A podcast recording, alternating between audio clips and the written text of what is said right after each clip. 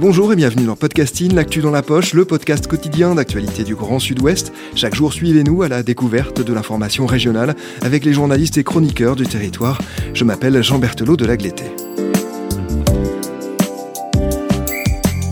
En cette semaine de vacances, Podcasting vous emmène à la découverte de certains fromages du Sud-Ouest. Comment sont-ils fabriqués, par qui, mais surtout, que racontent-ils de leur territoire, des femmes et des hommes qui le composent Cette série s'appelle Fromagine, elle est signée Mathilde Debar. Pâte molle ou pâte dure, coulant ou fondant, sec ou crémeux, au poivre ou à l'ail, il y a autant de fromages que de goût. Mais justement, qu'est-ce qui les rend si différents les uns des autres? Pourquoi ces particularités? Pourquoi ces particularismes même? Que disent-ils, ces patrimoines de notre région? Toutes ces questions, nous les avons posées à des professionnels de l'alimentation et des producteurs. Aujourd'hui, on part dans le Gâtinais, dans le nord de la Nouvelle-Aquitaine, avec Ghislain et Julien. Je les ai rejoints dans le restaurant de Ghislain, la Citadelle. Situé au cœur de la vieille ville de Partenay, entre l'horloge du village et les petites rues de pavés, nous nous installons au chaud sur l'une des tables du restaurant. Bah, Gislain, 49 ans, né à Partenay, travaillant à Partenay, habitant sur Partenay, faisant sa vie sur Partenay. Euh, je suis restaurateur épicier, donc j'ai un restaurant depuis 13 ans et une épicerie ouverte depuis le mois de juillet de cette année en 2021. Oui, bonjour, Julien Primo, euh, 27 ans, jeune artisan euh, fromager euh, résident sur Secondini. Alors, euh, on va faire un petit peu d'histoire. En fait, l'histoire du fromage remonte à il y a 8000 ans, donc ça, ça remonte pas mal. En fait, en cherchant un petit peu, c'est toujours l'évolution de l'homme en fait qui a fait évoluer euh, le produit. Et en fait, on s'était aperçu que pour transporter le lait, ils mettaient ça dans des panses de brebis, de chèvres, d'agneaux, de, tout ce qui traînait. Et en fait, comme il restait un petit peu de ferment ou de, sucre digestif, en fait, le lait a commencé à cailler, puis ils ont commencé à le faire sécher, puis ils ont commencé à le saler. Finalement, ils se sont aperçus que c'était bon.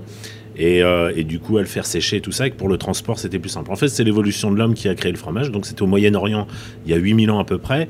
Il y on a les premières traces en France, il y a 5000 ans. On peut dire que voilà, c'est vraiment quelque chose de très très traditionnel. Et en Gâtine, je pense que comme dans toutes les fermes, on peut remonter au Moyen Âge, enfin au début de la civilisation, en tout cas Partenay, on peut dater euh, Partenay à l'an 1000 à peu près.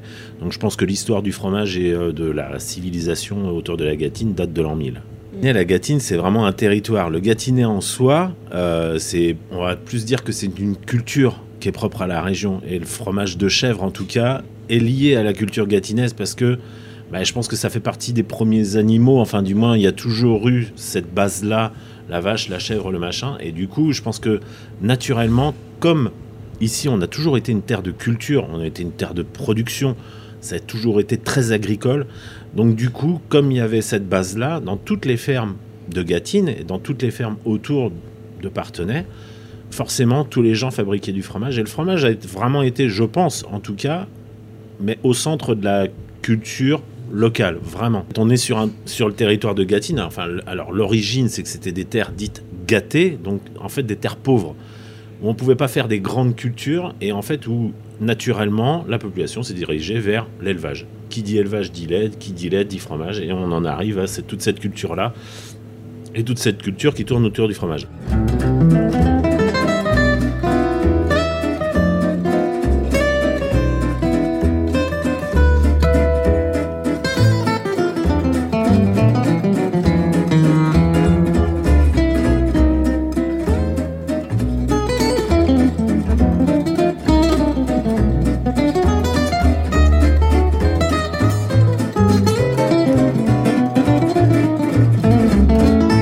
Ce fromage est fabriqué souvent avec du lait cru. On collecte le lait entre euh, 19 et 20 degrés. Ou que là, on va ensemencer le lait. Une petite demi-heure après, on va mettre euh, tout ce qui est ferment et puis euh, de la présure pour qu'en fait le lait devienne caillé. 24 heures après, avec plusieurs retournements, on va soit le saler en trois façons. Il y a trois façons pour le saler. Alors il y a le saumurage.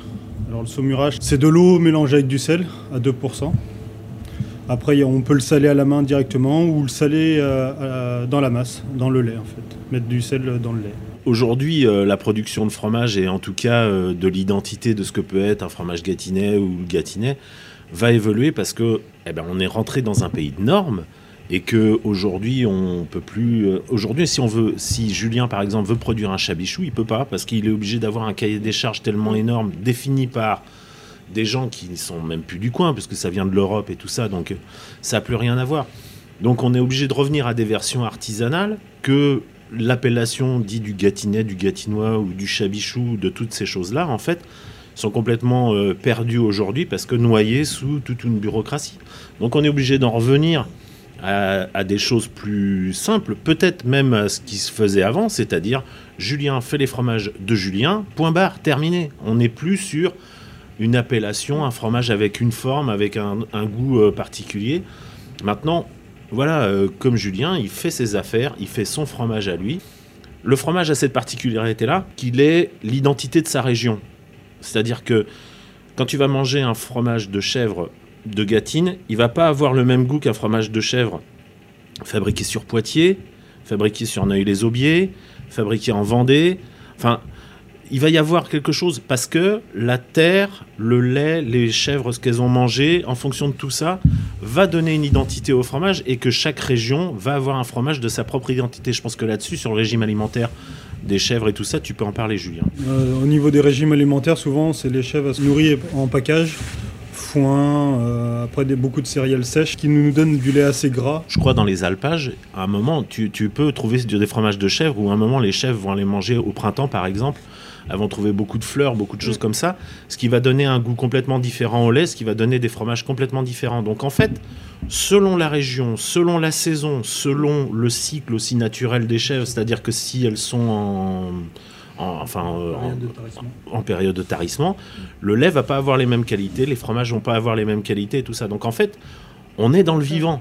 On est dans le vivant et on est dans un truc qui n'est pas définissable. Alors ce que justement les les normes bureaucratiques européennes essayent de standardiser, mais finalement on s'aperçoit qu'on est obligé de travailler avec des éléments externes qui font que le fromage ne sera jamais le même d'une fabrication à une autre. Voilà, à un moment, euh, c'est pas des machines qui le fabriquent, c'est l'intervention de l'homme, quoi.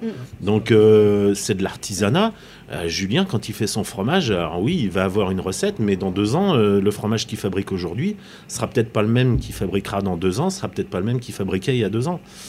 Donc c'est pour ça, je pense qu'il faut en revenir aussi à des choses, à remettre ça un petit peu en, en perspective, en se disant que voilà, là euh, on fait de l'artisanat et on fait de l'humain et on fait du vivant. Donc forcément ça va bouger. Ouais, puis euh, et puis tu t'aperçois aussi que bah, finalement, alors euh, moi je me bats pour ça, donc mais quand même tu t'aperçois que les gens qui passent au resto ou les gens qui passent à l'épicerie vont plus aller par exemple sur l'épicerie sur quand on présente les fromages de Julien, ça leur parle, quoi. Parce que bah, c'est un jeune qui s'est installé, qui fabrique ses fromages en petite production.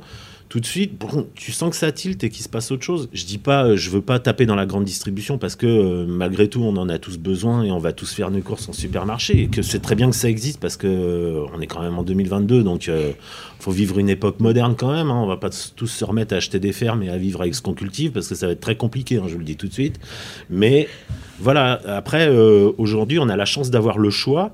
Et je pense que dans ce choix-là, il faut aussi proposer des trucs où, voilà, on est capable de dire, nous, en tant que vendeur ou en tant que cuisinier, ben voilà, on sait d'où ça vient, on sait qui l'a fait, exactement. Et c'est pas loin, et même le gars, à la rigueur, il peut manger à côté de toi.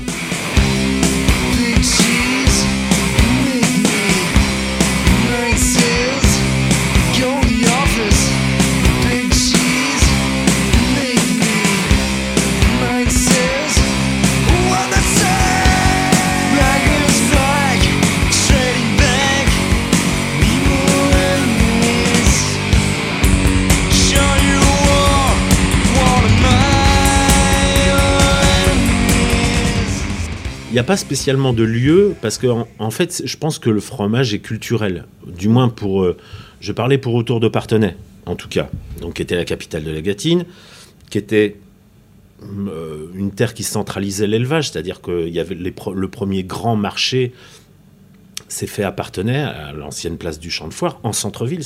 Et donc ce marché-là était vraiment la vitrine de tout ce qu'était la population rurale. C'était vraiment le monde paysan.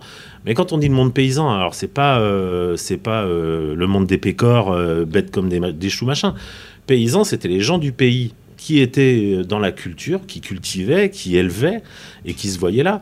Et ce que je disais tout à l'heure, le fromage en fait est dans la culture parce que on était dans des, c'était des fermes vivrières et c'était des fermes d'élevage. Donc en fait, les gens vivaient avec ce qu'ils avaient sous la main. Alors ils produisaient un petit peu pour vivre, mais ils produisaient pour vivre pour eux surtout. Et finalement, les gens mangeaient ce que les paysans mangeaient. C'est-à-dire, ils mangeaient du lapin, ils mangeaient euh, de la vache très rarement, mais c'était beaucoup de l'élevage et de la, de la culture euh, locale, quoi. Donc, il n'y a pas spécialement de lieu. Je pense que c'est plus attaché à plus qu'un lieu. C'est plus une. Je pense que c'est plus une culture. Mais comme ce que tu peux retrouver si tu vas en Suisse ou en Alsace ou dans toutes les régions de France, en fait, le le régime alimentaire ou la culture gastronomique va être défini par les produits qui sont propres à la région. Mais, euh, mais donc, par exemple, euh, comme euh, vous, dans votre restaurant, vous voyez les gens le, le déguster, vous leur vendez, qu'est-ce que les habitants euh, aiment de ce fromage? Qu'est-ce qu'ils en disent? Le fromage de chèvre, Julien, tu me diras pas le contraire, nous, c'est dans le biberon que ça commence. tu vois ce que je veux dire? C'est tout gamin. Pour moi, le fromage de chèvre, c'est très culturel. Tu l'as toujours vécu toi aussi. On peut le, le manger en apéritif comme euh, au dessert. Il y en a pour tous les plats, alors du coup ça, ça se marie très vite. Vraiment, ça a été, c'est un truc, le fromage de chèvre, enfin, appartenait dans toute la campagne. C'est un truc, il y en a, mais tout le monde en mange au moins une, fois par jour. Euh, c'est dans tous les plats et comme dit Julien, tu, tu- en entrée, en plat, en dessert, en- avec du sucre, le fromage frais, euh, tu peux, tu peux le Ouais. faire sucré, fromage frais salé, euh, des fromages secs que tu râpes. euh, Du miel Ouais, ouais, c'est ça. Mais si tu veux, je pense que ici, Partenay en tout cas, le fromage de chef, c'est un truc, personne originaire de Partenay, de la Gâtine en tout cas, qui passera une journée sans bouffer un bout de fromage de chèvre. C'est impossible. C'est culturel, c'est inscrit, c'est dans les gènes, dans les veines, tu vois. Voilà, on a du fromage, de- ça nous coule dans les veines. Merci Mathilde Debar, c'est la fin de cet épisode de Fromagine, une série spéciale signée Podcasting. Rédaction en chef Anne-Charlotte Delange, production Juliette Brosseau, Juliette Chénion, Clara Etchari, Myrène Garaïco Echea, Mathilde Deleuil et Marion Ruot, iconographie Magali Marico, programmation musicale Gabriel Taïeb, réalisation Olivier Duval. Si vous aimez Podcasting, le podcast quotidien d'actualité du Grand Sud-Ouest, n'hésitez pas à vous abonner, à liker et à partager nos publications. Retrouvez-nous chaque jour à 16h30 sur notre site et sur nos réseaux sociaux, ainsi que sur ceux des médias indépendants de la région qui sont nos partenaires. Retrouvez-nous aussi sur toutes les plateformes d'écoute, dont Spotify, Deezer, Apple Podcast ou Google Podcast. Podcasting, c'est l'actu dans la poche.